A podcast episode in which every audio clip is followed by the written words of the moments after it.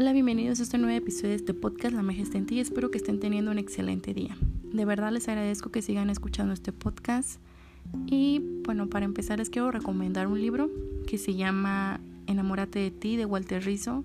La verdad es que se lo recomiendo porque es muy bueno, muy fácil de comprender y mientras lo vas leyendo eh, vas haciendo como que esa reflexión, ese autoconocimiento y es demasiado increíble. Así que de verdad se lo recomiendo y espero que lo lean.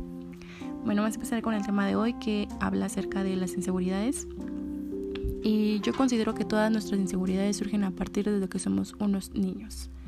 ¿Y cómo es que surgen desde que somos niños? Pues yo creo que todos nuestros los comentarios con las personas con las que nos relacionamos pues tienen como que gran impacto en lo que somos y más cuando pues somos niños. O sea, a veces creemos que los niños no tienen como que esa capacidad de comprender, de entender o no son capaces de, de poder procesar alguna palabra que tú les dices. Pero realmente los niños son demasiado inteligentes para cachar el asunto y pues esto es demasiado triste cuando todas las palabras que nosotros le decimos a los niños pues son desagradables o son feas para ellos. Entonces pues van creciendo con ideas demasiado erróneas respecto a sí mismos. Cosa que cuando son adultos pues simplemente ellos ya tienen como que a lo mejor esa idea y que ya con el tiempo pues es difícil llevarla a cabo para trabajarla porque siempre han creído que han sido insuficientes para el resto de las personas que ellos quieren, para el resto de las personas con las que se sienten más relacionadas, que en este caso es la familia, entonces es difícil. Ya cuando uno es adulto, las cosas cambian porque pues permitimos que otras personas diferentes a la familia se involucren en nuestras vidas, ya sean amigos o parejas. En este caso, las parejas también forman un rol muy importante más en la parte afectiva de las personas porque existe más conexión, hay como que más intimidad entre ellos, que obviamente esta parte de la inseguridad se vuelve un lazo muchísimo muy fuerte. Y más cuando tratamos que, que nosotros volvamos a tener a lo mejor otro lazo con otra persona lo cual también crea otras inseguridades porque hay personas que simplemente llegan a nuestra vida, nos meten ideas que quizás no somos y siempre nos han dicho que quizás no hemos sido suficientes, que al final pues siempre vamos creyendo eso. Vamos como de sí, no, sí, entre pues la vida, que al final pues uno cree lo que escucha. Eh, nuestros oídos siempre van a recibir más, creo que las partes negativas, que es demasiado tonto, pero realmente pasa que empezamos más como a creernos las cosas que nos dicen como que de mala onda. Porque pues no tenemos como que ese poder de ser seguros, de expresarnos tal cual somos, porque nunca hemos tenido como que esa paciencia ante nosotros. Eh, no nos hemos dado como que esa facilidad de poder conocernos a nosotros mismos. Es por esa razón que permitimos que los demás empiecen a a poder opinar acerca de nosotros. Entonces, una persona insegura no tiene confianza en su valía y capacidades, carece de confianza en sí mismo, puede pensar que los demás les van a defraudar y también tienen miedo a defraudarlas a los demás. Sin embargo, ¿cómo abandonar esta parte de nosotros tan arraigada, minimizándola para que concuerde con nosotros? Uno de los primeros puntos es tratar de ser más flexible con nosotros mismos y es que nos, juzgas, nos juzgamos mucho y somos autocríticos, pero en esta parte somos duros, de verdad, demasiado duros. Em, reconocer que no todo gira en nuestro entorno a nosotros, que simplemente las cosas pasan en nuestra vida de esta manera. Están pasando pues porque tenían que pasar.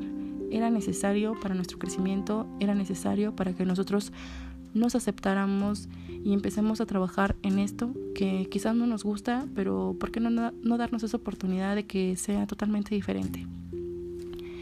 Y es necesario que, que, o sea, no es necesario que todo sea bueno o sea malo, solo dejar que el momento sea en sí, es interiorizar y buscar y que busquemos personas que pues en las que quizás hemos creado como etiquetas y que esas personas también han creado como etiquetas en nosotros mismos, como volverlas a analizar y encontrar la razón de por qué nosotros las vemos de esa forma.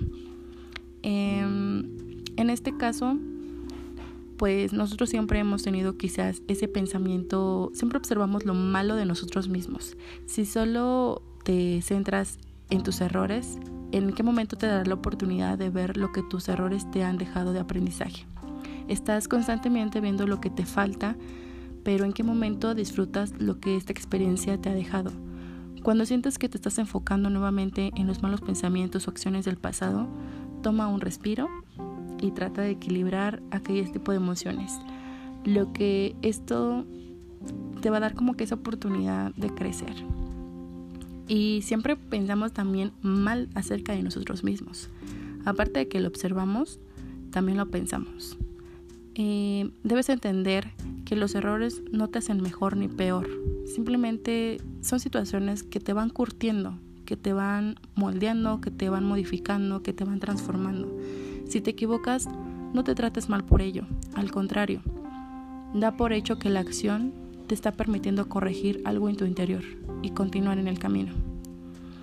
El quererte siempre es algo demasiado caótico porque pareciera que es normal, pero es lo que a lo que menos le prestamos atención, el querernos y amarnos a nosotros mismos. Siempre queremos que los demás nos quieran, nos acepten, nos amen, nos digan palabras bonitas, sean detallistas con nosotros, pero realmente ¿qué tanto de eso hemos hecho nosotros hacia nosotros. Es algo demasiado, les digo, caótico porque en algunos momentos logramos a sentir como que esos mini odios sobre nosotros mismos, de lo que hemos construido hasta ese momento. O sea, quizás ya hemos logrado algo demasiado grandioso y aún así seguimos odiándolo. Pero ¿por qué hacemos todo esto que a pesar de que nos ha costado tanto tiempo construirlo, por qué de la nada un día despertamos y no nos agrada? caso que es normal, es normal, pero hay que dejar que todos esos pensamientos se vayan. No es como que hoy desperté diciéndome que quizás no me veo bien o ese tipo de cosas de que sabes que es que no me quiero, simplemente pues quisiera ser otro tipo de persona. Porque es un momento que quizás no se dure, digamos, tres horas como mínimo. Pero si ya llevas una semana pensando lo mismo, entonces hay que ir dejando esos sentimientos, dejarlos atrás y mirarte y amarte. Eh, darnos ese autoamor que necesitamos. No entrar como que en el juego de ir y venir y empezar a aceptar y perdonar. Que si bien es dicho es como que una frase que pues yo normalmente digo, yo sí como que la tengo muy presente, que es el de perdón por lo que no sabía en ese momento, pero gracias por lo que ahora sé. Es algo demasiado interesante porque siempre vamos como que culpándonos por haber cometido errores siempre vamos juzgándonos, siempre vamos poniéndonos como que otra vez esa parte de la inseguridad, de volver a caer en lo mismo, de volver a sentirnos insuficientes para el resto, cuando fueron momentos que en ese momento pues quizás eras tan inocente como para darte cuenta de las cosas que iban a pasar en el futuro. Simplemente pasaron y pues ya ni modo, ya no hay nada que hacer ante eso, simplemente pues dejarlo ir. También existe una gran diferencia entre lo que somos e, y lo que imaginamos que somos. Y es que en este punto siempre, pensamos cuántas veces hemos vivido en la idealización de nosotros mismos. Si es necesario reconocer que para llegar a nuestro yo imaginario debemos trabajar en nuestro yo, en nuestro yo real. Em, en este caso es cuando pues empezamos a tener como ideas demasiado grandes respecto a nosotros, pero estamos aquí sentados con las manos eh, nuestras manos este, enredadas, nuestros pies enredados, empezamos aquí a esperar que todo nos llegue en bandeja de oro, cuando realmente pues esto va a pasar cuando nos ensuciamos, cuando nos atrevemos, cuando realmente queremos llegar a esa parte que, que queremos trabajar. Y como último punto es como el aprender a perder. Esto es demasiado, pero demasiado como cruel y demasiado duro, porque no siempre estamos listos para perder no estamos listos para la derrota, no estamos listos para el fracaso, porque siempre nos han dicho que fracasar y que perder es, es algo demasiado como feo, algo demasiado triste, que el fracaso es de las personas tan tan no sé cómo explicarlo, pero realmente todas estas palabras que siempre nos han dicho acerca del fracaso siempre es como muy como una idea demasiado mala. ¿Por qué le tenemos miedo al fracaso? Has volteado al pasado y aún llevas sujetando aquella foto o aquel papel con palabras de años, atrás todavía con una fecha de recordatorio. Llevas puesta la nostalgia como tu mejor outfit para tu presentación en tu presente. El pasado puede haber sido increíble, créanme, pudo haber sido mágico, pudo haber sido lo que hizo en ese momento, pero pues esa etapa ha culminado. Así que deja de autoexigirte, buscar entre escombros esto que aunque por más que portas una sonrisa sabes que te está matando, es momento de soltarlo.